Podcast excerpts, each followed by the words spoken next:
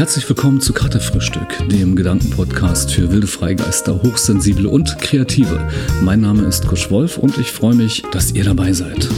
Heute treffe ich mich mit dem Liedermacher Lukas Meister. Er ist Wahlberliner und seit seinem Auftritt beim Berliner Showformat TV Noir ist schon viel passiert. Inzwischen hat Lukas Meister das Liedermachen zum Beruf gemacht und hunderte von Konzerten gegeben.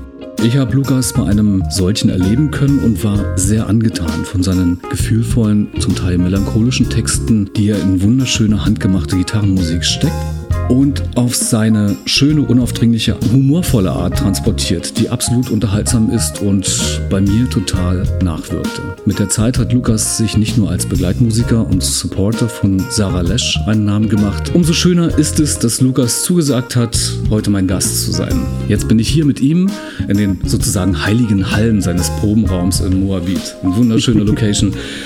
Gebt ihm also einen virtuellen warmen Herzensapplaus. Hallo und herzlich willkommen, Lukas Meister.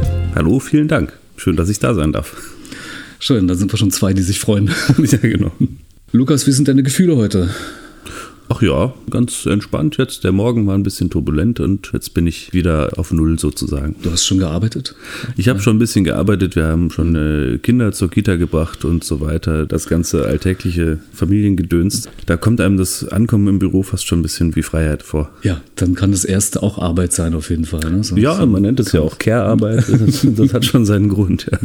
Hattest du heute Morgen schon eine musische Eingebung? War überhaupt Zeit dafür? Ja, ich hatte unterwegs auf dem, auf dem Fahrrad hierher ins Büro, ähm, hatte, ich den, hatte ich eine Idee für einen Text, den ich gerne schreiben möchte. Allerdings keinen Songtext, sondern irgendwie, es wird was anderes. Vielleicht eine Kurzgeschichte oder sowas. Mhm. Also das habe ich noch nie gemacht, aber jetzt hatte ich endlich mal einen Plot. Ich ah, wollte okay. das immer schon mal gerne machen, aber ohne Idee ist natürlich schwierig und jetzt hatte ich heute Morgen eine Idee. Weißt du, was ich mich noch gefragt habe? Wir kennen uns ja noch nicht tatsächlich so. Also, wir haben uns heute kennengelernt, vielleicht einmal vorher kurz hm. bei einem Auftritt. Wie kann ich dich denn nennen? Also, du hast ja so mehrere Vornamen. Ja, ja. Vielleicht auch mehrere Nachnamen, das, davon weiß ich dann nichts. Nee, nee, das ist nur der eine. Der reicht ja auch für den, für den Hausgebrauch. Dann bist du nach wie vor Lukas und ähm, Flowmeister hat einen anderen Hintergrund, ne?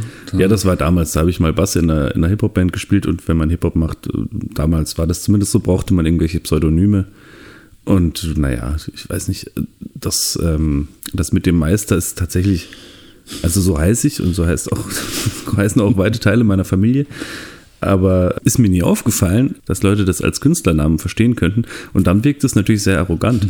Also es hat mich gestern erst jemand gefragt, ob das denn mein, Na mein Name sei oder ob das einfach nur sehr selbstverliebt ist. Mhm. Ich dachte, oh, da, so weit habe ich gar nicht gedacht. Also ich hoffe, dass die Leute mir das zutrauen, eben nicht so selbstverliebt zu sein, sondern wirklich so zu heißen, denn sonst wäre es ja schade. Lukas ist mein dritter Vorname und als ich angefangen habe, diese Art von Musik zu machen, dachte ich jetzt, erstens klingt es mehr danach als die anderen beiden Vornamen und zweitens, wozu hat man drei, wenn man mhm. sie nie verwendet? Und viertens gab es mit dem ersten Vornamen und meinem Nachnamen die Kombi schon im, äh, im so im Après-Ski-Schlager-Business jemanden, der das, und da wollte ich jetzt einfach so eine gewisse, sagen wir mal, Distanz du, wahren. Da wärst du vor allem auch permanent in Erklärungsnot. Genau, ja, ja. Vielleicht auch sogar enttäuschte Leute auf Konzerten, wenn die dann denken, die sehen hier und, ja. äh, und dann bin's nur ich mit Gitarre. Gibt es für dich neben der Musik etwas, was dich entspannt, wo du losgehst und sagst, das ist ganz allein für dich ein Ding, was du machst?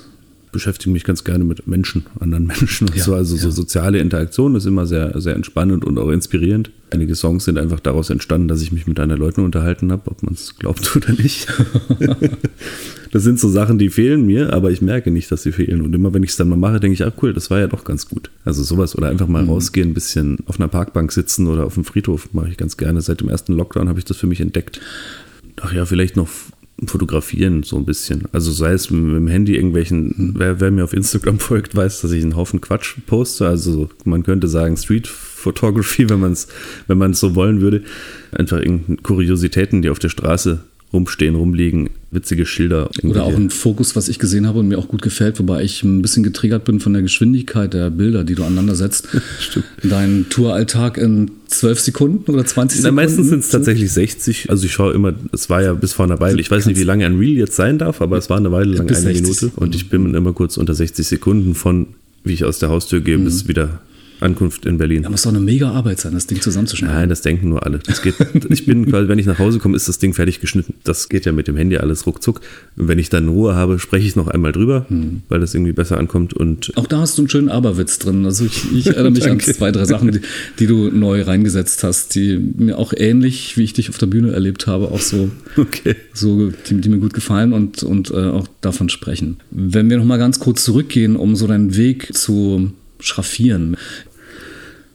Dann ging es für dich in etwa um 2010, 2011 los, also mit dir und der Idee, eigene Songs zu machen. Dann ging es aber auch ganz schnell los mit den ersten Auftritten und zwischen 2013, auch eigentlich bis heute, wurden dir knapp zwei Hände voll Ehrungen und Preise zuteil. Ja, das war ja. immer mal wieder so ein bisschen, mhm. ja. Kannst du dich erinnern, welcher dieser Ehrungen oder Preise ja ganz persönlich für dich der wertvollste war? Na, das ist schwierig, weil die, das war so eine, so eine Abfolge von Ereignissen. Also die, das erste, was relativ unprominent war, war einfach äh, in der Mensa-Bar in Freiburg. Da gab es so einen monatlichen Akustik-Slam, nannte sich das, glaube ich. Mhm. Da habe ich teilgenommen und kam dann in die Endrunde. Am Ende vom Semester war dann also alle Finalisten, Finalistinnen gegeneinander. Und da habe ich dann gewonnen. Und dann kam der Tontechniker und meinte, du hast ja gar keine CD, ich habe ein Studio, komm doch mal vorbei. Und daraus entwickelte sich so viel, dass das natürlich auch sehr wichtig war. Ja. Aber genauso wichtig war der, zum Beispiel hier der Troubadour in Stuttgart 2012. Das war ein höchst äh, spannender Abend irgendwie, weil das so gar nicht, ich bin da in eine Welt eingetaucht, die gar nicht mir vertraut war. Fünf-Sterne-Hotel, Kellner in, in kleinen Jäckchen, alles picobello, ganz mhm. viele reiche, gesetzte Leute im Publikum, so ein verspiegelter Ballsaal mit einer Bühne der Hintergrund war Charity? War das, war das jetzt einfach so ein, so ein. Nee, das haben die einfach lang, ich weiß gar nicht, ob es das noch gibt, lange Jahre gemacht, ja. äh, der Troubadour Chanson- und Liedwettbewerb. Also das war einfach quasi für die Kunst. Die KünstlerInnen konnten auch alle dort dann im, im Fünf-Sterne-Hotel, konnten wir übernachten, zwei, drei Nächte. Und das war alles dabei und dann gab es noch richtig Kohle zu gewinnen am Ende. Wow. Das war eigentlich eine tolle Sache, vor allem, weil ich halt da ganz viele Kontakte schließen mhm. konnte. Mhm. Und das Geld, ich habe dann einen zweiten Platz gemacht zum Glück. Das hat mir natürlich das ermöglicht, dann auch wirklich die CD aufzunehmen, finanzieren. Ja. Ja. Wo ich dann aber dort wieder eine Moderatorin vom Saarländischen Rundfunk getroffen habe, die gesagt hat, wie keine CD, kommen Sie mal ins Saarland, wir haben da auch einen Wettbewerb. Und mit denen bin ich äh, bis heute gut mhm. befreundet. Auch wenn immer, wenn ich nach Saarbrücken komme, ist klar, ich gehe mal beim Radio vorbei und wir machen irgendwie ein Interview oder irgendwas in der Richtung. Und deswegen ist jetzt schwer zu sagen, was am wichtigsten war. Jeder von diesen Wettbewerben, es ging eigentlich nie äh, nur um die Kohle, sondern auch immer darum, Connections zu haben, Kontakte, andere Leute kennenzulernen, die das Gleiche machen wie man mhm. selber, weil es ja schon gewisserweise auch ein Nischendasein ist. Und ja, das hat richtig viel gebracht. Also ich habe 2012 da beim Troubadour zum Beispiel Sarah Lesch kennengelernt, mit der ich heute immer noch gut befreundet bin. Und wir waren lange auf Tour dann in der Folge und ja. haben immer wieder Kontakt gehalten, uns ja. Texte hin und her geschickt. Also es ist eine sehr ergiebige Sache alles. Du warst auch Mitmusiker bei Sarah Lesch? Ja, das war 2016 tatsächlich. war so ein bisschen das Jahr meiner, meiner Krise, etwas äh, seltsam im Rückblick.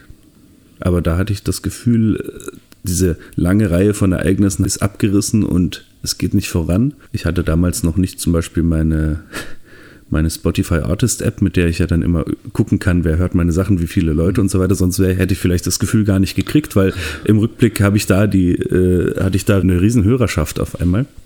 Das wusste ich aber nicht. Okay. Von daher hatte ich das Gefühl, okay, ich habe jetzt irgendwie zwei das Alben gemacht. Bist so ein bisschen in den Off rein. Und, ja, äh, total. Ich, ich war so weit am Ende des Jahres, dass ich gesagt habe, gut, ich habe jetzt keine Kohle mehr, ich habe keine Auftritte in Aussicht. Mhm. Ich verkaufe jetzt, vielleicht soll es das einfach nicht sein, aber dann will ich auch kein Hobbymusiker sein, dann verkaufe ich die Gitarre aus Trotz okay. und mache irgendwas Nerviges mach Schluss mit allem und, und ja, ich mache dann irgendwie, werde dann Werbetexter oder keine Ahnung oder mhm. Fahrscheinkontrolleur, damit die Leute sich ärgern, dass sie nicht auf meine Konzerte gekommen sind. Ja. Und in 16 war dann was? und da habe ich, genau, da hatte ich im Herbst, war ich eine Woche in Österreich bei einem äh, befreundeten Kollegen und habe mit dem so ein paar schlecht besuchte Konzerte gemacht, wie man das so tut, wenn man in Wien ist, am Gürtel und so, äh, mhm. vor fünf bis zehn Leuten meistens. Und dann meinte er noch, damit es sich ein bisschen lohnt, die Sarah spielt doch am Samstag hier in Wien, fragt die doch, ihr kennt euch doch, ob du nicht Support machen kannst. Und das hat geklappt und ich habe Support gemacht und es war riesig, ja. Ich habe auch richtig viele CDs verkauft und es war ein volles Theater und das hat mir alles so gut gefallen, dass ich zu ihm meinte, hey, wenn du mal, wenn du mal eine Band brauchst, also ich habe jetzt eh nichts mehr vor, aber das würde ich vielleicht noch machen oder so, so, mehr so zum Spaß und zwei Monate später rief sie an und sagte, du, also wenn du willst, ich bräuchte jetzt dringend jemanden. Und dann habe ich das gemacht und das war super. Dann auf einmal ging alles ganz leicht. Wir hatten eine riesen Schnittmenge im Publikum. Also die Leute, die zu ihren Konzerten kamen, mochten in der Regel meine Sachen auch. Mhm. Das heißt, ich habe tolle Abende gehabt als Vorband sozusagen, ein Mann-Vorband. Habe äh, riesen Spaß dran gehabt, ihre Sachen mitzuspielen mhm. an verschiedensten Instrumenten. Wir hatten irgendwie E-Gitarre und Akustikgitarre und Mundharmonika und noch ein kleines Keyboard hatte ich immer dabei und am Ende habe ich Kontrabass gespielt, warum auch immer. Kann ich, kann ich eigentlich gar nicht, aber die Leute gehen davon aus, wer so ein großes Instrument dabei hat, der wird das schon können. Das heißt, das war auch kein Problem. Ich habe sogar einmal Akkordeon gespielt. Mich gewundert, warum das so schwer ist, also so schwierig, weil das mir früher nicht so schwierig vorkam. Und eine Weile später habe ich gemerkt, ich hatte es einfach falsch rumgehalten. 350 Leute da, aber es hat irgendwie funktioniert, ja. Okay. Und das, das war eine, eine coole Zeit. Da habe ich dann auch sehr viele Folgeauftritte gehabt und auch wieder neue Leute das kennengelernt. Das muss man sich einfach auf der Zunge zergehen lassen von äh, einem Publikum in Wien. Okay, ist schon mal cool, in Wien zu sein oder überhaupt in einer Stadt, wo, wo man wirklich mehr erreicht als in Kleinstädten oder wo auch immer. Hm. Und dann praktisch von zehn Leuten ähm, am Freitag noch auf große Bühnen und, und diesen Spot zu bekommen. Also analog ja, zu der ja. Zeit, die du auch vorhattest, vorher hattest, mit den äh, geernteten Preisen, auf denen wir heute vielleicht gar nicht so rumreiten wollen. vielleicht ist es dir auch gar nicht so angenehm. Ach, es ist, es ist, sie sind da. Ich, ich halt freue mich, da. ich freue mich, wenn das jemand zu schätzen weiß und mir einen Preis verleiht, natürlich. Ja. Wenn du beginnst, so loszulassen und nicht so ernsthaft den Druck dir selbst zu machen, der mhm. kommt ja meistens aus einem selbst heraus, dann passieren die Dinge fast von selbst. Genau, man ist schnell in so einer Selbstmitleid-Tour drin und mhm. dann, dann wird es schwer, so da wieder Fuß zu fassen. Aber als es dann soweit war, als wir dann, wir sind dann, der erste Tourabschnitt waren, glaube ich, zwölf Tage am Stück jeden oh. Abend gespielt mhm. durch Österreich. Ich bin sogar an einem Abend nach dem Sarah-Konzert sozusagen mit dem Nachtzug nach Heidelberg habe dort ein Konzert gemacht, bin dann wieder über Nacht wieder zurück, um quasi nur einen Tag Österreich zu verpassen. Also völlig verrückt. Wir ja. kamen äh, total zerschossen wieder an, weil das natürlich keine Schlafwägen waren oder so, sondern einfach ICs. Und das war aber cool, das war so richtig Rock'n'Roll-Feeling fast. Mhm. Ne? Jeden Abend tolle Venues und schöne Bühnen, geile Technik. Die Leute waren entspannt und haben sich gefreut, dass man kommt. Das ist. Mhm in Berlin hatte man damals oft in den Kneipen das Gefühl, es ist denen scheißegal, ob du jetzt kommst und spielst oder nicht. Vielleicht nervt es sogar ein bisschen, wenn du noch irgendwas willst, ein Mikrofonständer oder so. Das ist schon ziemlich anstrengend dann. Und vielleicht noch einen guten Sound auf der Bühne. Ja, oder ein Freigetränk. Ja. Das ist auch nicht überall selbstverständlich. Deswegen war das ein ganz schöner Twist, habe ich sehr genossen. Und ab da floss auch die Inspiration wieder. Also ab da habe ich Songs geschrieben noch und nöcher. Ich hatte jeden Abend ein neues Lied eigentlich zum Ausprobieren. Dann war also die Zeit des Hinterfragens komplett überholt, vorbei. Ja. Und kam auch in der Zeit jetzt nicht wieder, weil dann baute sich das ja auch so vielleicht vom Profil noch ein bisschen dichter auf. Du hast auch eine Band im Background, also wenn es mal größer sein darf, ja, ja. spielst du auch mit Band. Was ist für dich so der gefühlte größte Unterschied, wenn du allein unterwegs bist im Verhältnis zu einer Band im Background? Du hast gerade davon gesprochen, mit Sarah Lesch als Support. Das stimmte um dich herum alles. Du hattest ein gutes Umfeld.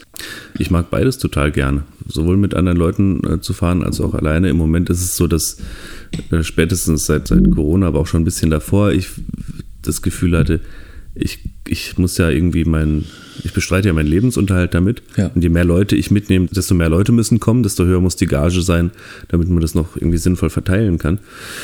Und habe mich dann so ein bisschen spezialisiert erstmal auf die Solo-Sachen, hm. ne, weil das mache ich auch gerne und da bin ich komplett bei mir und kein, äh, muss mich nicht auf irgendwie Rhythmus konzentrieren oder sowas kann quasi Tempo anziehen und, und wieder nicht, wie es mir gerade passt. Du kannst im Song stoppen und ähm, genau. Ich, ich hm. hatte davor oft, ja, das sowieso. Ich hatte davor oft das Gefühl auch, dass ich mich zu sehr fallen lasse. Einfach, das ist so ein wunderschöner Klangteppich und dann werde ich passiver und bin nicht mehr so präsent und nicht mehr so unterhaltsam vielleicht auch oder ja, wie gesagt, ich mache beides gerne äh, Im Moment ist es eben solo gerade sinnvoller. Weil es ist ja auch so, wenn du in einer Band oder mit einer Band spielst, dass du den einzelnen Musikern auch den Raum gibst. Also insofern genau. ist es jetzt nicht so ein Ego-Ding, kann ich mir vorstellen, dass man für sich denkt oder auch sagt, okay, ich nehme mich mal jetzt zurück, weil es ist so, man gibt ja auch gern Platz. Ja, ja, genau. Ja, ja, man ist irgendwie mehr eine Gruppe.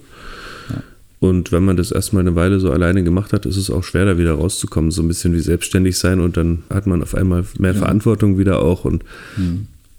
Es ist ja jetzt noch bei weitem nicht so, dass wir irgendwie einen eigenen Techniker und einen Tourmanager dabei hätten oder so. Das heißt, man muss sich dann auch noch irgendwie soziale Interaktion selber alles zusammenschustern und gucken, dass es mhm. da läuft. Hm.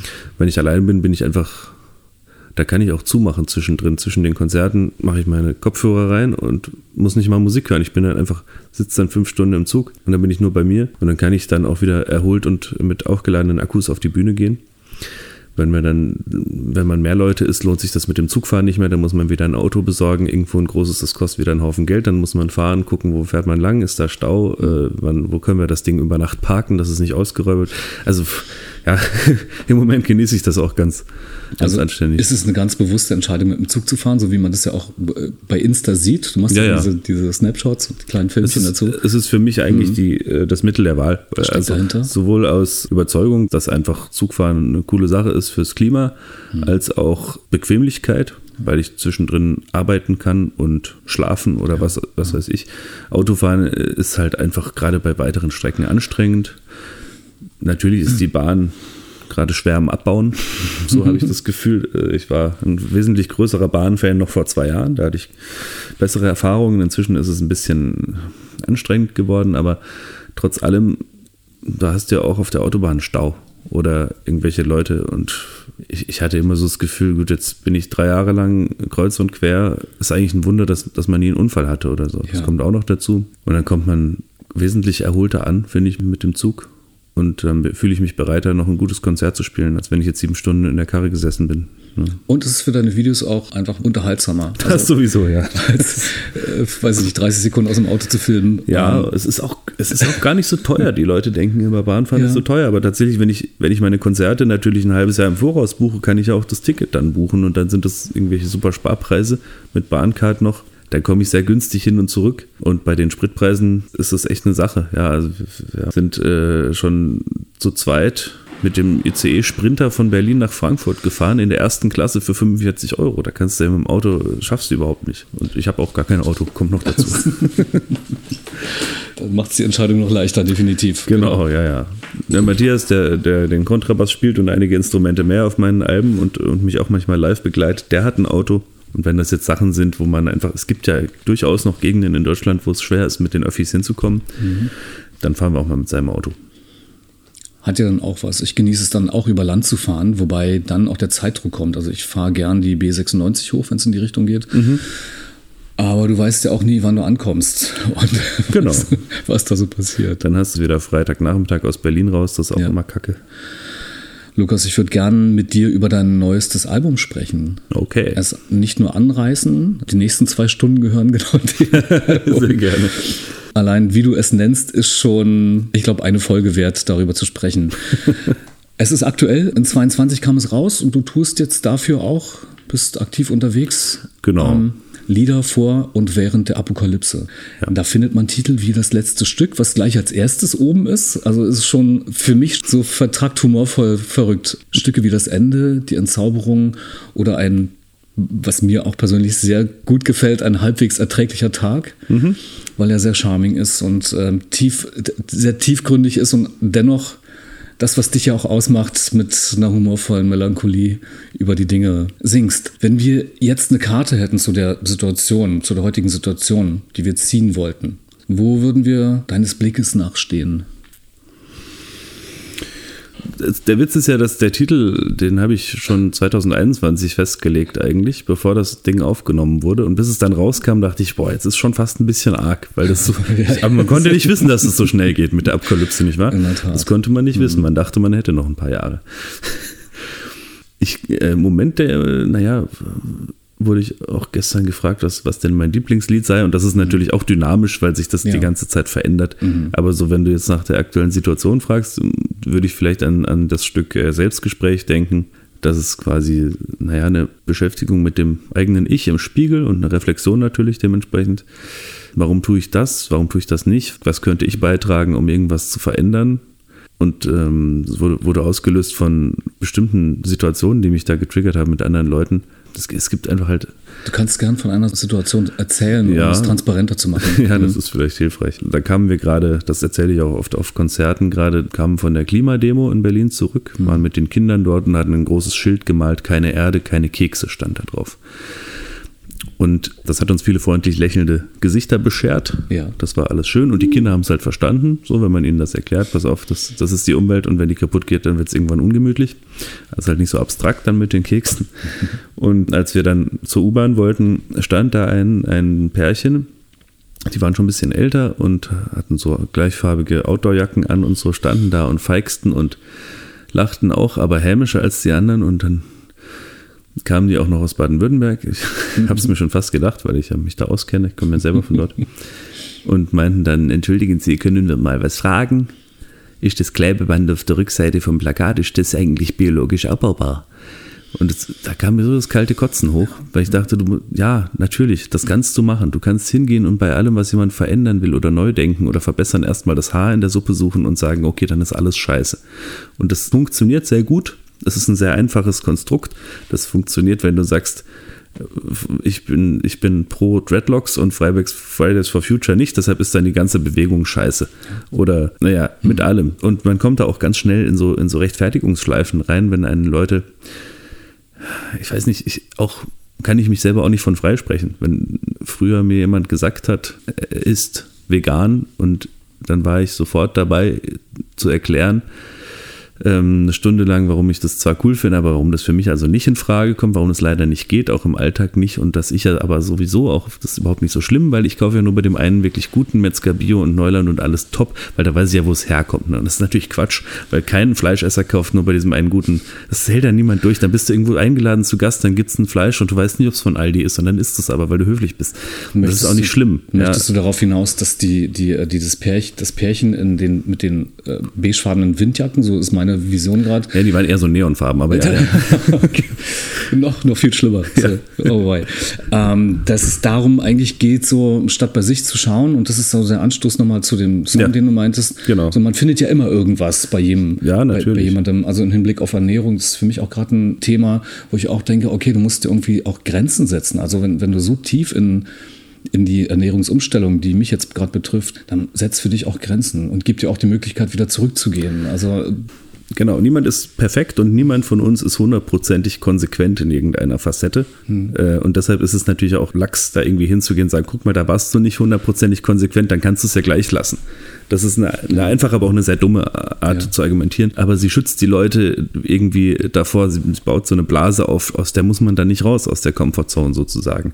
Und am Ende, dann hat man eine Stunde lang dem Veganer erklärt, warum das für einen nicht in Frage kommt und warum überhaupt Ersatzprodukte und ist doch sowieso alles Kacke und bestimmt auch ungesund und bestimmt auch schlecht für die Umwelt. Und am Ende hat man dann das Gefühl, der Veganer hat einen zugelabert. Die Veganer bedrängen uns immer mit ihrem Veganismus.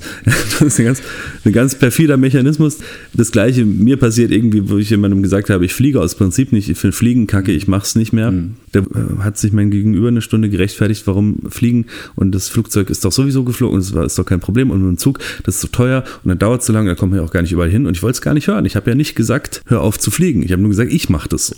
Und allein dieser Satz hat gereicht, weil die Leute sich dann trotzdem getriggert fühlen oder mhm. ein schlechtes Gewissen kriegen, weil am Ende ja, am Ende weiß ja jeder, was passiert. Dass Fliegen und Massentierhaltung halt nicht cool für den Planeten sind, das weiß jeder. Aber es, eben weil niemand hundertprozentiges machen die Leute dann doch. Ich, ich glaube, das Entscheidende ist halt einfach, dass man sich das im Großen und Ganzen ein bisschen bewusst macht und dann halt guckt, was kann ich im Rahmen meiner Möglichkeiten tun. Wir sind ja unfassbar privilegiert. Wir können uns aussuchen, esse ich jetzt vegan oder vegetarisch oder was weiß ich, verzichte ich auf dies oder auf das. Es ist doch alles völlig, völlig, es liegt alles da. Ist ja noch lange nicht so schlimm wie irgendwo, wo man froh sein muss, dass man überhaupt was zu beißen kriegt. Aber nicht mal diesen kleinen Schritt wollen die Leute machen, weil wir so satt und zufrieden sind und, und einfach auch keinen Bock haben, irgendwo einen Einschnitt hinzunehmen. Wir haben keinen Bock, uns zu sensibilisieren. Ja. Was wirklich der Einstieg wäre ins minimalistische Leben, ist es ohne Ende. Ja. Und ich glaube, da hast du auch ganz viel Feld und Raum für deine eigenen Gedankenspiele und diese dann in Songs oder in vielleicht auch in Kurzgeschichten zu packen. Ja, mal schauen. Wann kannst du am freiesten an Songs arbeiten? Tatsächlich meistens vormittags. Das ist so, gibt so eine Zeitspanne, wenn ich da alleine im Wohnzimmer sitze, die Sonne scheint durch die Balkontür da habe ich so die besten Momente eigentlich. Das sind dann auch manchmal so, hm. so Songs, die sich einfach selber runterschreiben. Man sitzt da, nach einer halben Stunde denkt man, wow, krass, hm. was da passiert. Das heißt, hast du schon Ideen vorher, wenn wir wissen wollen, wie, wie äh, Lukas Meister arbeitet, wie die Ideen kommen und wie du sie fixierst. Gibt es da so eine Art Workbook oder Sketchbook für dich oder hast du das irgendwo recorded schon so als Ideen? Bist du so ein Mensch, der sich um 10 an seinen Tisch setzen kann und dann es einfach fließt? Es fließt natürlich auch nicht immer, aber mhm. das sind die besten Momente, wenn okay. das passiert. Aber es lässt sich schlecht verallgemeinern. Manche Songs passieren genau so.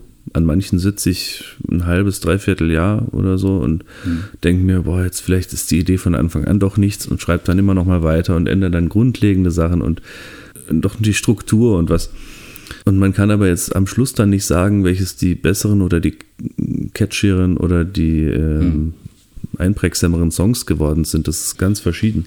Am Anfang habe ich nur so geschrieben, immer Viertelstunde, das kam so rausgeflossen, ich habe es aufgeschrieben ja. und irgendwann ging das nicht mehr und dann dachte ich schon, okay, jetzt ist der Tank alle, keine Ahnung. und musste dann auch erst lernen, dass es sich, dass sich der Tank wieder auffüllt, einfach durch Leben und Sein.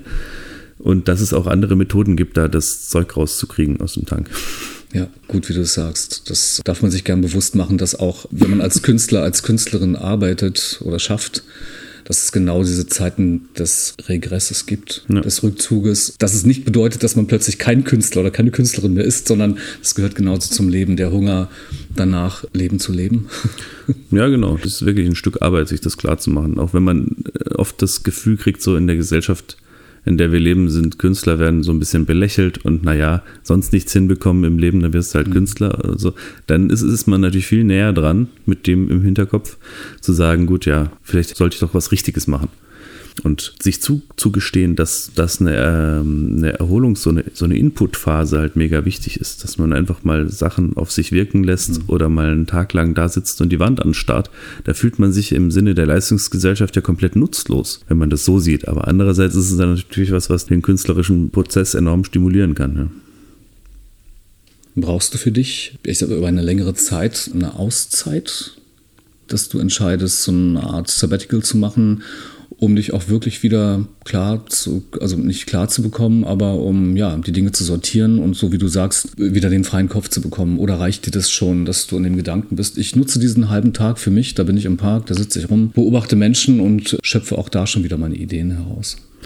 Ja, das reicht eigentlich. Es ist jetzt nicht so, dass ich da groß raus muss. Dafür mhm. ist, es, ist es aber auch im Regelfall abwechslungsreich genug. Ne? Dieser, allein dieser, dieses Hin und Her zwischen Phasen, wo man tourt und die Sachen spielt live und das ist ein großartiges Gefühl, einfach auf Bühnen zu sein für mich. Und dann wieder die anderen Phasen, wo man zu Hause ist, mal die Seele baumeln lässt, mal in Ruhe eben wieder einen Song schreibt und dann die Phase, wo es immer ein bisschen chaotisch wird, bevor man ins Studio geht und die Sachen dann aufnimmt und dann ist es immer ein ziemliches Zittern, wird das jetzt was, wie wird das Ganze finanziert und so weiter. Weil du sagst, Stichwort Finanzierung, deine letzte CD, über die wir schon seit zwei Stunden intensiv sprechen, ja. wurde gesponsert von der GVL. Das ist die Gesellschaft für Verwertungsrechte, wenn ich jetzt richtig informiert bin. Also genau. Habe ich so noch nie gehört in diesem Umfang, dass in diesem Rahmen das GVL sponsort. Was steckt denn dahinter? Naja, Sponsoring nicht in dem Sinne, das war ein, äh, ein Stipendium, um das man sich bewerben konnte. Das Stipendium kommt ursprünglich aus dem Topf Neustart Kultur, also von der Regierung sozusagen als eine Art Corona-Kompensation mhm. aufgesetzt. Ach, super. Für Solo-Selbstständige, man konnte sich dann bewerben unter Angabe von künstlerischen, was man halt macht, wer man ist und was man vorhat. Und das war sozusagen die Auflage, man soll sich irgendwie weiterentwickeln halt mhm. in der Zeit. Und das Stipendium wurde letztendlich, es gab das parallel von der GEMA, da konnte man sich bewerben, das war die gleiche Summe, also ähm, waren glaube ich 5000 Euro eine ganz ordentliche Finanzspritze in dem Moment oder eben bei der GVL. Man konnte sich nur für eins bewerben. Ich habe das von der GVL bekommen mhm. und habe dann eben, dann musst du so ein, kriegst du einen ersten Teil des Geldes ausgezahlt nach einem halben Jahr, musst du einen Sachbericht schreiben, was habe ich damit gemacht, hat das funktioniert, was ich vorhatte, musst, machst die Logos überall drauf und sagst, hier, das wurde gefördert, mhm. ist ja auch in Ordnung. Und das war im weitesten Sinne, das hätte es ohne Corona nicht gegeben. Ja, also es war keine Corona-Hilfe in dem Sinne, sondern eben Stipendium, weil es darum ging, was nicht den Lebensunterhalt zu sichern, sondern halt sich zu entwickeln. Das war eine gute Sache. Ja. ja. Und war das Album eh in Planung? Also für dich dann schon eher ein Katalysator oder tatsächlich so ein Anstoß, ein Album zu machen? Nee, das war in Planung. Hm. ähm, das ist tatsächlich was, was ich ab und zu mal machen muss. um weitergehen zu können. Also ich habe dann eine gewisse Menge an Songs geschrieben und muss mit denen abschließen können. Also das ist, das Bild muss gemalt werden und dann kann man sich an die Wand hängen und sagen, okay, jetzt kann ich das nächste malen. Wenn die Sachen immer nur so im Äther rumwabern, dann komme ich damit nicht klar und kann meinen Kopf nicht öffnen für Neues. Und es ist ja auch relativ dadurch, dass man sich, dass, dass, die Zeitspanne relativ groß ist. Den ersten Song fürs nächste Album schreibe ich meistens sehr kurz nach der Veröffentlichung vom ja. aktuellen. Bis das nächste rauskommt, vergehen zwei bis drei Jahre. Und dann will man irgendwann das Ding auch raushaben aus dem Hirn. Äh, ich habe in der Tat eine Frage dazu. Ja. Das wäre auch genau die. Wann ist denn der Zeitpunkt, dass du mit einem Song beziehungsweise respektive auch mit einem Album fertig bist. Du hast ja das Release, die Produktion davor sowieso, ja. da bist du ja mittendrin. Dann kommt der Vertrieb, der ja auch nicht ganz unwichtig ist. Das heißt, man sollte schon wissen, wo die dann irgendwann zu erhalten sind. Mhm. Wenn das dann abgeschlossen ist, so wie du sagst, das muss ja mal einen Point geben. So, und sagen, okay, jetzt lasse ich das ja. wirklich mal auch emotional los. Ich bin soweit, ich kann mich davon lösen und bin bereit für neue Sachen. Wann ist dieser Zeitpunkt? Der ist ziemlich früh bei mir. Der ist, der ist äh, wenn ich die fertig gemasterten Dateien habe. Dann weiß ich zwar, das geht jetzt noch ins Presswerk und das dann kommt irgendwann die CD. Das ist gestampft. Ich kann mir vorstellen, dass was du meinst. Das ist dann ja. so wirklich sinnbildlich mit der Stanze. Genau, der Klarlack ist drauf. Äh, das ist jetzt unveränderlich. Das bleibt so. Das können wir jetzt so lassen die Entscheidungen, egal ob sie richtig oder falsch waren, ob, wenn man das überhaupt so sagen kann, hm. die sind getroffen. Dann fängt die Phase an, wo ich das Zeug schon hören kann und sonst niemand. Hm. Und ich habe das letzte Album wirklich viel gehört, sei es zu Vergewisserungszwecken. Ich bin manchmal morgens aufgewacht und dachte, Scheiße, haben wir das da? Ist das da richtig? Und dann musst du den Song nochmal anhören und denkst, okay, ja, nee, nee, doch, klingt schon cool. ne? Oder ist es denn, ist die Reihenfolge richtig und keine Ahnung. Und da habe ich das tatsächlich auch einfach, weil ich Spaß dran hatte, wie wir das letztendlich arrangiert haben und alles, wie der Klang geworden ist, wie der mhm. Sound geworden ist, mhm. dass alles irgendwie passt. Mhm. Dann habe ich es echt oft angehört, obwohl es ja ein bisschen komisch ist. Viele Leute sagen, sie können nie ihr eigenes Zeug anhören, aber da, da hatte ich total Spaß dran. Sobald es dann veröffentlicht war, habe ich es, ich glaube, ich habe es seither nicht mehr gehört. Das ist ein ganz komischer Mechanismus. Aber es ist vielleicht dann auch ein feierlicher Moment, sich nochmal in drei, vier, fünf Jahren, so wie mit den älteren Alben, dann doch nochmal hinzusetzen mit einem Glas Wein oder was oder wie wann auch immer mit Freunden und dann so mit so einem ähm, mit so einem erweiterten Spot, mit so einem Fokus, der, der ja nicht mehr so brennt ähm, für, für das Produzierte. Wo man sagt, okay, ich habe es ja losgelassen, aber hör es vielleicht nochmal mit dem dritten Ohr. So. Ganz fürchterlich. Kann okay. ich nicht. Hm. Also ich kann das erste Album, da gibt es, glaube ich, einen einzigen Song, wo ich zufrieden bin. Also wenn Aufnahme. ich jetzt dieses Leuchten-Album ja. mit dir hören wollte, würdest du sagen, nee, ich wünsche dir viel Spaß. Leuchten war das erste Album, wo ich das nicht so krass hatte im, im Rückblick. Bei den ersten beiden, da kriege ich Zustände, wenn ich das höre. Und bei Leuchten, da geht es schon eher mal. Ja. Aber es, auch da sind Sachen, wo ich denke, ah, naja, na, hm, aber würde ich heute ganz anders machen. Ja, das ist ja auch der Prozess. Und das ist auch gut ja, so, dass das, es so ist. Das ist ja mit allem so. Wenn ich mhm. heute an Situationen einfach im Alltag denke, wie ich die mit Anfang 20 wie ich da reingegangen bin, dann tut es mir heute auch weh. Manchmal hat man ja einfach so Erinnerungen an bestimmte Situationen, wo man denkt, oh Mann, da hast du es voll verbockt, jetzt menschlich oder ja. Und dann, wie bist du denn da aufgetreten? Wer warst du da? Ich, ich glaube, wenn ich heute mein 22-jähriges Ich treffen würde, könnte ich mich vielleicht gar nicht leiden. Und genauso ist es mit den Songs. Die Songs von meinem ersten Album hat ein Mensch geschrieben mit meinem Namen, der Anfang Mitte 20 war, mit dem ich vielleicht gar nicht mehr hundertprozentig einverstanden wäre heute mit allem, was der sagt. Ist ja klar, dass ich da nicht mehr hundertprozentig das fühle. Ne? Gibt es aber dennoch Songs aus früheren Zeiten deiner Alben, die du mit ins Programm nimmst? Ja, ja, es gibt schon immer ein paar. Ich gucke, dass das immer durchmischt ist weil ich auch weiß, dass es, ähm, ich kenne es ja von mir, wenn ich auf, auf ein Beatsteaks-Konzert gehe, dann freue ich mich, wenn sie ihre Hits spielen oder die, die, die, Lieder, die für mich, Sachen, die, ja, so, die auch für dich die Wertigkeit das, haben, genau. Genau, mhm. dann freue ich mich über jeden Song, den ich kenne. Auch das ist ein Lernprozess. Ich bin lange auf die Bühne gegangen und dachte, ich muss heute irgendwas Neues machen. Ich habe hier in dieser Stadt schon mal gespielt, jetzt muss ja was Neues sein, sonst denken die Leute, der macht immer nur den gleichen Scheiß. Ja, auch für dein eigenes Ego. Genau, die Leute wünschen sich die alten Sachen auch mhm. und das ist mir inzwischen auch klar. dann werde ich dem gerne gerecht, das macht mir dann auch Spaß. Genau, deshalb mische ich immer, sonst kommt man ja schnell auf den Dampfer, immer nur die neuen Sachen spielen zu wollen. Und dann sind die Leute irritiert, möglicherweise. Die Frage ist vielleicht viel zu groß oder man kann sie ganz einfach beantworten, was dir Musik bedeutet oder was Musik für dich ist. Naja, Ausdrucksmöglichkeit natürlich.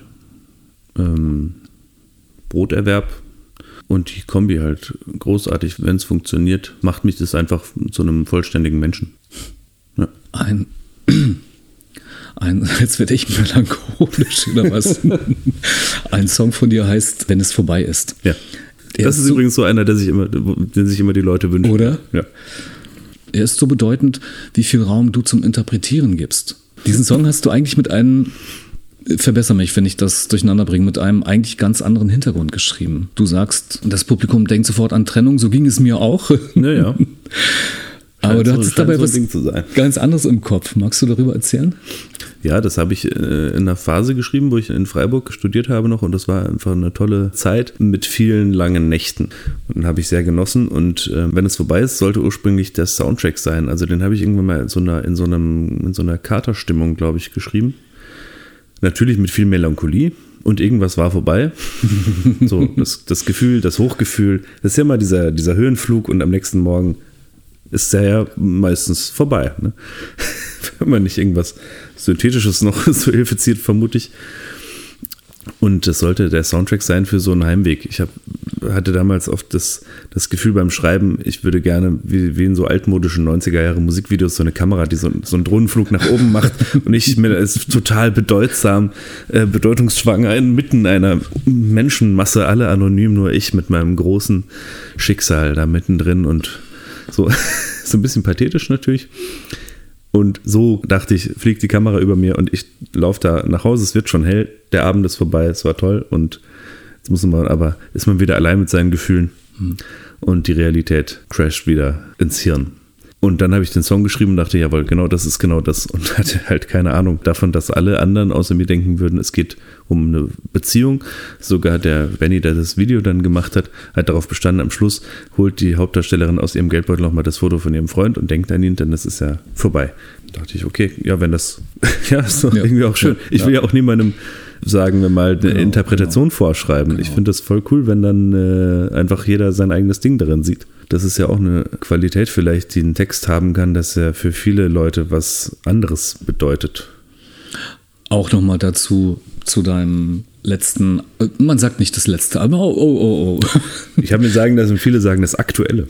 Ist zu deinem jüngsten oder aktuelle Album, ja. Album weil äh, es wird immer noch, es, es gibt kein letztes Album, vielleicht ist das gerade ein Statement. aber es ist das Album mit dem letzten Stück, von daher kann ich dir das nicht krumm nehmen. okay, gut. Wir kommen nochmal zu Lieder für vor, während und nach der Apokalypse. Lukas, wie kam es zu dieser wahnsinnigen Headline?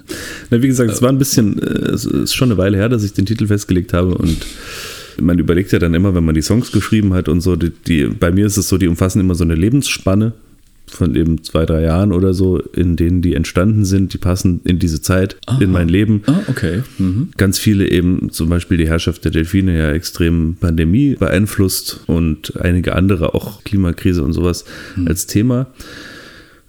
Und dann habe ich überlegt, wie kann ich jetzt, es war jetzt kein Song, den ich, bei Leuchten war es relativ schnell klar, Leuchten ist einfach der Song, der die Leute am meisten kriegt auch live und so, der ganz viele verschiedene Inspirationssachen mhm. anwirft mhm. in, den Köpfen, der hängen bleibt und die Leute kommen nach dem Konzert zu mir und sagen, Leuchten, Funkeln, Klingen, mega gut. Ne, das war klar, den habe ich aber auch live schon so oft ausprobiert gehabt, bevor er auf Platte kam. Das war ein, eine klare Sache, dass das das Zugpferd wird. Das gab es jetzt bei dem Album nicht. Zum einen, weil eben kein Song für mich selber so stark herausstach, dass ich sagte, das ist jetzt der, der über allen anderen steht. Zum anderen, weil ich keine Möglichkeit hatte, die Sachen live auszuprobieren. Ich wusste also auch nicht, was kommt bei den Leuten gut an. Es gab ja. halt keine Konzerte. Ich war einfach schon froh, dass ich überhaupt was geschrieben habe, trotz Lockdown und dem ganzen Scheiß. Und dann habe ich überlegt, was verbindet die Lieder eigentlich? Und es war so eine in mir drin und auch um mich rum so eine gewisse Endzeitstimmung, natürlich, gerade im Kultursektor. Gut nachzuvollziehen. ist die auch immer noch nicht ganz weg. Und dann dachte ich, ja, cool, aber dann, dann ist es jetzt vielleicht, äh, ich glaube, es waren Leute enttäuscht, weil sie das falsch verstanden hatten und dachten, das seien apokalyptische Lieder und so klingen sie ja nun wirklich nicht. Das war aber auch nicht das Ziel. Ich gehe davon aus, dass die Apokalypse unangenehm genug wird. Deswegen ist das quasi der Soundtrack. Das ist das, was ich tun kann, um den Leuten vielleicht mit Humor und, und ein bisschen Input das zu erleichtern, wenn es irgendwann schlimm wird. Was mir gefällt, ist an dem Song Die Herrschaft der Delfine, bringst du ja im Grunde schon fabelmäßig auf eine Ebene, wo man sich einfach wieder entdecken muss, aber man muss sich auch nicht angesprochen fühlen. Das ist halt das für mich das Phanta also nicht fantastische, aber das, das Spiel in diesem Song, ähm, wo ich sage so, okay, schau mal hin, schau mal wirklich hin. cool. Ja, es sind halt die, die Aale, die sich unterhalten. Ne? Wenn wir über Emotionen und Melancholie sprechen, brennt es mir so ein bisschen auf der Zunge, dich zu fragen, bist du ein melancholischer Mensch? Oder ist es zumindest ein Temperament, das zu dir gehört? Ja, also denke ich schon. Ich bin auch ein fröhlicher Mensch, aber ich, es war mir, glaube ich, immer wichtig, dass man nicht so tut, als gäbe es nichts Trauriges. Ne? Wir werden alle irgendwann sterben und das ist okay, sich damit zu beschäftigen. Die Welt hat ihren Lauf, alles verändert sich, ob es schlecht ist oder gut. Mhm. Das ist das Einzige, was immer bleibt dass man keinen Moment festhalten kann und nichts. Deshalb ist es auch völlig in Ordnung, melancholisch zu sein. Finde ich, es ist ja, Melancholie ist ja eine, für mich ist es eine, eine Phase der Verarbeitung, der eigenen Endlichkeit im Endeffekt. Deswegen fände ich es fänd oberflächlich, immer nur easy peasy lachend durchs Leben zu laufen und zu sagen, alles ist geil. Aber trotzdem braucht man manchmal schöne Momente. Also das, ich glaube, es ist so, Yin und Yang mäßig, ne? Das, ja, das Gute ja, und das Schlechte. Ja, ähm, und man muss halt anerkennen, dass es beides gibt, sonst kommt man auch nicht weiter. Du singst über Veränderung, Zerfall, Träume mhm. und auch Liebe ist ja auch mit drin. Kann man so sagen, ich habe das so gefühlt, vielleicht kannst du mir eine Antwort darauf geben, aber es lässt ja immer noch Raum für Interpretationen. Ist es vielleicht doch ein Album, das dann ein hoffnungsvolles Augenzwinkern so als dystopischen Tränenfluss darbietet? Oder ist es wirklich so, nehmt es einfach hin. Das ist so mein, mein Gedankenfluss. Nee, hinnehmen wäre jetzt schlecht. Da sind wir in einer ganz schlechten Phase, hören. um irgendwas hinzunehmen. Ne? Das ist die, ist also die Zeile, hat der gleiche Mensch gefragt, der nach dem Lieblingslied, was wäre deine Zeile, die du im Moment äh, wählen würdest? Wir sitzen auf einem Katapult und feilschen noch um Kompromisse mit einer Engelsgeduld. Und das darf natürlich nicht passieren. Also mhm. jetzt haben wir vielleicht noch die Möglichkeit, irgendwas zu reißen. Da wäre jetzt, die Resignation stimmt. wäre richtig scheiße jetzt für alle Beteiligten. Mhm. Mhm. Wobei, naja, ja doch, nee, wäre es wahrscheinlich. Und allein der Titel für vor, während und nach der Apokalypse heißt ja auch, dass hoffentlich irgendwas noch nach der Apokalypse passiert. Und wir wissen ja auch nicht, wie es dann wird, das Weltende. Ob es wirklich auf Instagram auch gut aussieht halt. Du hast es geschafft, dich über die Jahre dich so aufzustellen, dass du davon leben kannst. Du bist beruflich als Musiker, als Künstler unterwegs, ernährst dich und deine Familie. Das ist ja einerseits großartig oder eigentlich überhaupt großartig. Ja, finde ich auch. Das Leben eines Künstlers, einer Künstlerin steht ja im Außen wahrscheinlich für viele auch für luftig oder es sieht halt luftig leicht aus, flockig leicht. Ja. Was war dein größter Wurf bisher, der deine Karriere gut angeschoben hat? Ja, ich glaube, es waren einfach, äh, man braucht immer mal wieder so einen kleinen Kickstart. Das sei es jetzt einfach Bestätigung, dass die Leute beim Crowdfunding ihr Geld reinbuttern, weil sie die neue CD hören wollen, sei es auf Konzerten, dass du das Feedback kriegst, dass es mal aus, also ein besonders guter Song gelungen oder so. Natürlich dann auch solche Sachen wie diese Preise oder damals TV Noir, das wirklich, was wirklich aus Zufall passiert ist und mir aber einen riesen Schub gegeben hat. ja. ja. Und dann das dagegengesetzte, was ist aktuell deine größte Herausforderung, deine Kunst zu leben, deine Musik zu leben? Hast du den Plan oder hast du einen Plan vielleicht?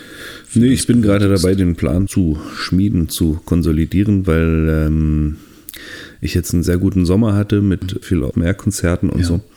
Aber der Herbst sieht bescheiden aus. Die ganz viele Läden sind noch damit beschäftigt, Konzerte aus den letzten zwei Jahren nachzuholen. Man weiß aber auch nicht, ob das überhaupt klappt oder ob ja. es dann wieder Sperren gibt oder Maßnahmen ergriffen werden. Mhm. Und ich habe kaum Konzerte für den Herbst. Das heißt, ich werde auch nicht besonders viel Geld verdienen. Und da bin ich jetzt gerade am gucken, wie ich das machen kann. Äh, ob ich mir doch irgendwie noch ein zweites Standbein aufbauen muss mhm. oder keine Ahnung, oder ob ich jetzt noch was gebucht kriege. Es ist eigentlich ein bisschen spät, aber ich hatte auch keine Lust auf diese, also ich hatte keine Kraft, besser gesagt, für diese, auf, also das diesen Marathon-Booking selber zu machen und dann klappt es dann am Ende doch wieder nicht. Da, ich habe so gespürt, ich kann jetzt diese Enttäuschung könnte ich jetzt gerade nicht Du meinst ne? das, was uns mit in Corona begegnete? Wir haben Vorleistungen gebracht, genau. das heißt also gebucht, bla bla, und ja. hat Zeit gekostet, Money auch, und irgendwann rollte sich das wieder auf, nicht nur einmal, das gab es ja in der Periode dreimal. Genau. Dass die Kalender wieder gestrichen wurden. genau, und ich hatte, mhm. irgendwie habe ich gemerkt, dass da ja. Da ist bei mir ja. Ende der Fahnenstange. Ich kann das, diese Energie nicht aufbringen, mhm. Mit der Wahrscheinlichkeit oder der Möglichkeit, dass es wieder alles nichts wird. Und dann habe ich ja vor allem auch in der Zeit auch wieder nichts verdient. Also ich könnte, wenn es doof läuft, mache ich mir jetzt Arbeit und habe nichts davon. Ja. Das konnte ich nicht verantworten vor meiner, vor meiner seelischen Gesundheit. Deshalb habe ich es gelassen. Jetzt muss ich mal gucken, wie ich mich da neu aufstelle. Vielleicht nutze ich die Zeit einfach und mache eine Platte oder ich, ich gucke mir doch mal irgendwie Patreon an oder sowas. Ich weiß es noch nicht genau. Schön, dass wir über die Musik gesprochen haben, die ihr jetzt aktuell noch nicht gehört habt, ihr Lieben. Oder zumindest nicht hier bei uns, bei Katerfrühstück. Deswegen der Hinweis, schaut in die Shownotes, dass das Ding für euch auch transparenter wird, denn da haben wir einfach Musik reingepackt. Auch dafür, dass ihr Lukas Meisters Musik hören könnt. Wenn ihr sie noch nicht kennt, unbedingt jetzt. Und auch CDs kaufen um den Herbst anzuschieben, um Lukas auch ja, genau. eine, eine Chance zu geben oder zumindest die eine dazu. Ich fand ein Video zum Song Wenn es vorbei ist, darüber haben wir vorhin schon gesprochen, in dem du mit Sarah Lesch eine Sofa-Session machst. Ja. Mit diesem Song und mit ihr sogar zweistimmig spielst. Respekt dafür und das, ich finde es auch absolut gelungen. So unprätentiös wie das Video dann auch ist, aber es ist halt ein Sofa. Ja, es war, ähm, das Sofa ist inzwischen auf dem Sperrmüll gelandet, aber es, es, war eine sehr zufällige Sache auch wieder, weil ich Sarah geschrieben hatte, hier guck mal, ich mache ein Crowdfunding für mein zweites Album, hast du Lust, das zu teilen? Und sie meinte, mache ich gerne, aber es wäre doch cool, wenn wir noch irgendeinen Inhalt hätten, wo wir beide zu sehen sind, dann Ach, spricht wow. das die Leute ja, mehr ja. an und dann mhm. haben wir das gemacht und es ging so durch die Decke. Es ist, mhm. ähm, war erstaunlich. Vor allem mit zwei Handys gefilmt und so einem Zoom-Rekorder. Ja, ja, völlig entspannt. Auch so wie du jetzt relativ hier sitzt, aber das erzählt. Wenn wir mal fünf Jahre vorausschauen, wo siehst du dich dann? Uh, spannend. Ich habe ehrlich gesagt keine Ahnung. Also wenn es so läuft, wie ich es mir wünschen würde, das kann ich sagen, dann auf Bühnen. Mhm. Konzerte spielend, im Gespräch mit Leuten und ja, das ist ja eine gute Sache. Würdest du sagen, für dich als Künstler, du bist angekommen? Ist das für dich eine Prämisse? Oh, ich weiß nicht. Ich, ich habe immer ein bisschen Angst, dass wenn man als Künstler angekommen ist, dass es dann was Schlechtes auch sein könnte. Also es ist vielleicht auch einfach Teil der Kunst, dass es halt auch nie bleibt, sondern immer sich verändert. Deswegen weiß ich gar nicht, ob das das Ziel ist. Bin auf jeden Fall also wesentlich näher an mir selbst als noch vor ein paar Jahren. Das ist immer ganz gut. Also ich kenne mich selber besser, weiß, was ich brauche, was mich glücklich macht, was mich antreibt. Wie ist es mit Dingen, die dir im Leben nicht gefallen, die du nicht brauchst? Entscheidest du dich da schneller heute zu sagen, äh, raus, raus aus meinem Leben? Beziehungsweise nicht mit brachialer Gewalt, aber dass Dinge nicht mehr zu einem kommen, nicht mehr zu dir kommen, weil sie einfach nicht passen. Ja, ich habe mich früher immer gefragt, Anfang 20, warum viele Leute, die ich getroffen habe, die, die älter waren, die schon 30, 35 waren, Sie haben oft gesagt, ich habe eigentlich gar keine, gar nicht mehr oder kaum mehr Freunde und das war für mich unvorstellbar, weil ich mhm. damals das genossen habe, so einen riesigen Freundeskreis zu haben, mit, mit allen gut auszukommen. Und irgendwann will man ja auch gar nicht mehr in WGs wohnen. Ich habe das geliebt, immer. Du hast und, in WGs gewohnt? Ja, okay. ganz viel. Mhm. Also in, äh, erst in der Zweier-WG privat und dann im Studentenwohnheim. Da waren wir zu sechst und über den Balkon drüber nochmal eine Vierer-WG, eigentlich mit der man viel Kontakt hatte. Auf verschiedenen Stockwerken habe ich da gewohnt und das war immer äh, krass, also sehr dionysisch auch und wahnsinnig viel Austausch. Man war selten im Zimmer und viel in der Küche und auf dem Balkon und so. Eine super Zeit. Und irgendwann habe ich festgestellt, okay, ich bin einfach. man denkt immer, man ist zu alt dafür. Vielleicht hat es auch was mit innerer Entwicklung zu tun, dass man merkt, dass es einem auch gut tut, wenn man mal bei sich ist. Mit sich zu sein. Genau. Also in dem Sinne würde ich schon sagen, habe ich viel dazugelernt, aber es ist auch eine, eine Phasensache. Ja. Hast du Angst im Alter allein zu sein? Thema Einsamkeit? Hm, nee, ich glaube nicht. Nee. Mhm. Das ist also zumindest nichts, worum ich mir aktuell Sorgen mache. Ich frage dich, weil gerade so ein Nebensatz fiel, dass es Leute um dich gab. Also du hast ja, ja. mal mit Eltern gesprochen, die sagten so, ja, okay, ich hatte früher mal mehr Freunde. Vielleicht ist es so ein, so ein Weg, ein Gedankenweg, dass man schon schaut, dass man dann eher in Kontakt bleibt, vielleicht auch neue Dinge aufbaut, wie du ja auch dann hm, auf den Bühnen dieser Welt und in dem, dass du kreativ bist. Ich glaube, man wird wählerischer vielleicht. Das heißt ja nicht, dass man weniger Leute um sich herum hat, sondern dass man das anders kanalisiert, einfach achtsamer vielleicht auch. Wählerisch klingt schon wieder irgendwie negativ, mhm. als würde man Leute mhm, aussortieren. Ja, ja, ja, Aber es ist ja schon auch eine, eine, gute Sache, Leute zu finden, die besonders gut zu einem passen oder auch in der, in der jeweiligen Phase gerade. Und das ändert sich mit Sicherheit. Ich hatte meinen Professor an der Uni, der hat gesagt, die besten Freunde, die er im Leben hat, der war schon 90, sind die, die er nur alle 15 Jahre sieht. Könnte auch sein, dass da was dran ist, mhm. wer weiß. Also ich habe einen total schönen Freundeskreis noch in der Freiburger Ecke mit lauter Leuten, die ich noch aus der Schule kenne und so. Das ist noch äh, richtig gut. Und ich hoffe auch, dass das uns erhalten bleibt. Gleichzeitig habe ich ganz viele Leute über die Musik eben kennengelernt. Auch da sind Freundschaften entstanden, die lange bleiben werden, hoffentlich. Und bei anderen Leuten sagt man dann, okay, da haben wir einfach verschiedene Wege vor uns. Es gibt ja auch sicher Begegnungen, die für den Moment gut passieren. Es muss ja dann Ja, nicht genau. immer gleich Best Buddy sein. Genau, und man ändert sich und die anderen ändern sich und das ist auch der Lauf der Dinge. Diese Entwicklung, glaube ich, verstehe ich heute besser als Anfang 20, da konnte ich das nicht nachvollziehen, dass es die überhaupt gibt. Du hattest gerade Achtsamkeit angesprochen. Ist das ein Thema für dich im Leben, sowohl im privaten als auch im ja, beruflichen, also musikalisch, bühnenmäßig, wenn du unterwegs bist? Ja, ja, schon. Also ich versuche zu reflektieren, ne? was, was tut mir gut, was sollte ich lieber lassen. Ich spiele Auftritte eigentlich nur, wenn ich ein gutes Gefühl habe, da hinzufahren, wenn ich das Gefühl habe, da ist eine gewisse Bereitschaft seitens der Veranstalter, da kommen Leute, irgendwie, da, da ist eine Wertschätzung da. Früher habe ich Auftritte gehabt, weiß nicht, in, in Berliner Kneipen, boah, ne, wo man nachher So. rausgeht und denkt, warum, warum denn zur Hölle? Und nicht mal die Gage hat gestimmt. Ja, Das gab es einfach keine. Keine Gage, keine Getränke. Direkt neben der Bühne stand der Kicker und da wurde gekickert, während ich gespielt habe, über die HiFi-Anlage. Nicht über die PA, sondern über eine verkackte, schlechte, billige MIDI-HiFi-Anlage. Sprichst du vom Ufercafé? Nee, da war ich tatsächlich noch nie. Nee, nee. Nee, das, ich weiß gar nicht, ob es das war, eine ganz kleine Kneipe an der Warschauer Brücke, Okay. die es hoffentlich nicht mehr gibt. Das war unangenehm, von vorne bis hinten. Ja, es gab keine Getränke, kein nichts. Und jeder noch so kleine, jeder noch so kleine Bar kann dir ein bisschen signalisieren, wir freuen uns, dass du da bist. Schön, dass du ein Konzert spielst. ne? Aber das haben, haben Leute, selbst diese Ja, simple Sache haben. Leute, ja, Außer Acht gelassen. Genau, und inzwischen habe ich so ein bisschen einen Riecher dafür entwickelt, was lässt man einfach gleich bleiben. Und ähm, was wird toll. Das tut sehr gut. Und spiegelt sich das dann auch letztendlich in deinen Produktionen wieder? Äh, Hat sich da was verändert im Hinblick auf Umgang mit Musikern, um, äh, auch auf den, auf, ja, den Umgang ähm, filigran in der, äh, im Arrangement? Wenn du mit Band spielst, ist es da so, dass du dann sagst, vielleicht pieke ich da was an, was es gar nicht gibt, aber durch diese Art Achtsamkeit, die man dann lebt, auch mit den Gegenüber, dass man sagt, gib ihm mehr Luft, gib demjenigen mehr Luft in der Produktion, in dem Arrangement. Ja, ja, ich kann teilweise viel besser loslassen. Beim ersten Album habe ich noch dem Techniker beim Mischen und, und Mastern ganz viel reingequatscht. Super Nummer. Ich habe immer noch meine, meine Sachen, die ich natürlich anmerke. Also es gibt immer Korrekturschleifen Mhm. beim Mischen, ganz wichtig, weil man ja auch immer verschiedene Vorstellungen vielleicht hat oder Und du bist ja verschiedene im Ideen. Prozess und nicht allein. Genau, das ist also sowieso gut. Das könnte auch sonst gar nicht funktionieren. Aber ich bin da souveräner geworden. Ich hab, weiß viel besser, was mir auch wichtig ist, wo ich auch sagen, das wird aber so gemacht. Ja. Zum Beispiel beim zweiten, äh, war das das zweite? Ja, Goldzeit Raketen, da haben wir uns die Nächte um die Ohren gehauen. Wir hatten halt ein Studio gemietet und wir waren da, ja, da hatten wir auch noch keine Kinder und da war das alles noch egal. Ja. Da waren wir einfach von morgens um 10 bis abends um 4 und dann am nächsten Tag wieder. Und das kann man auch mal machen, wenn man jung ist. Aber als wir dann beim dritten Album gesagt haben, wir arbeiten jetzt völlig geregelt, da waren wir in einem anderen Studio, haben immer von wirklich halb neun, glaube ich, morgens bis nachmittags um vier.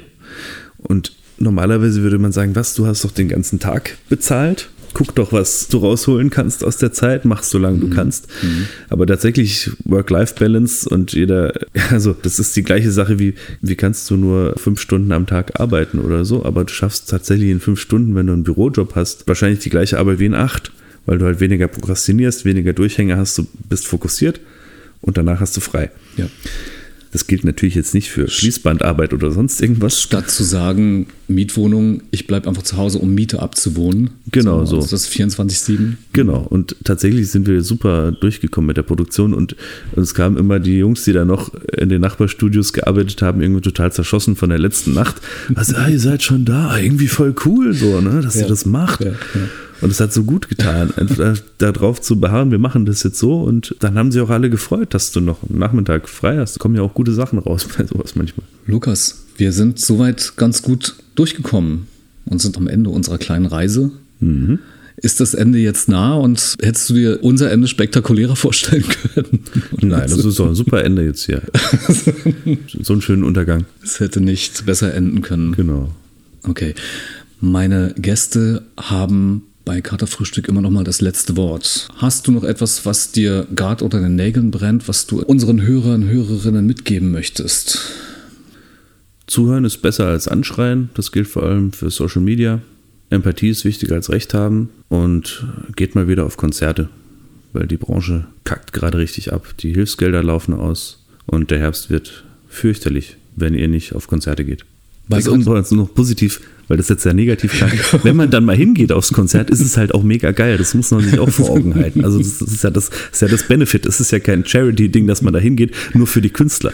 Immer, immer wenn man es dann macht, merkt man, boah, fett, Live-Musik, ohne Streaming, richtig geil. Yeah, yeah. Das ist eigentlich das Positive an der ganzen Sache. So, ich wollte jetzt nicht mehr so was Traurigem enden. Wunderbar, damit hast du das ganz toll äh, positiv nach Hause gebracht, das Baby. Bei mir zu Gast heute Lukas Meister. Ich freue mich, dass du zugesagt hast. Ich freue mich über das tolle, innige, sehr direkte Gespräch, für den Tiefgang, den wir uns erlaubt haben. Ich wünsche dir auf jeden Fall für deine Karriere, für deine weitere Schaffensphase viel Glück, viel Spaß und Energie, auf dass dir alles gelingt und in diesem Sinne, mach es gut. Ja, vielen, vielen Dank. Das waren sehr gute Wünsche. Die nehme ich mit. Tschüssi. Ciao. Tschüss. Katerfrühstück, der Gedankenpodcast für wilde Freigeister. Vielen Dank an Lukas. Ich habe aus unserem Gespräch mitgenommen, dass es in der Tat gut tun kann, sich ein schönes Level Entspanntheit zu bewahren, seiner Empathie zu folgen und wie gut es sich anfühlt, achtsam und liebevoll mit sich zu sein und das genauso auch im Außen zu leben. Über Endlichkeit nachzudenken und aus diesen Momenten Tiefe und Liebe fürs Leben zu schöpfen. Schön, dass ihr dabei wart. Falls es euch gefallen hat, abonniert Katerfrühstück, teilt es oder lasst es mich auch wissen. Katerfrühstück ist ja eine freie Produktion. Es braucht halt auch viel Zeit, Vor- und Nachbereitung, auch weitere Folgen in diesem Format zu produzieren. Daher wird es Katerfrühstück ab jetzt jeweils einmal im Monat geben. Möchtet ihr für Katerfrühstück spenden, dann könnt ihr das jetzt gern tun. Dazu gibt es in den Show Notes einen Link zu PayPal. In den Show Notes erfahrt ihr auch alles weitere über Lukas Meister. Ihr findet dort Links zu seinen Songs und alles weitere eben auch dort. Schauen wir, was der Herbst mit uns anstellt. Lasst uns einfach rausgehen, in Konzerte gehen, Kultur erleben und die Liebe leben. Ich wünsche dir und deinen Liebsten eine schöne Zeit.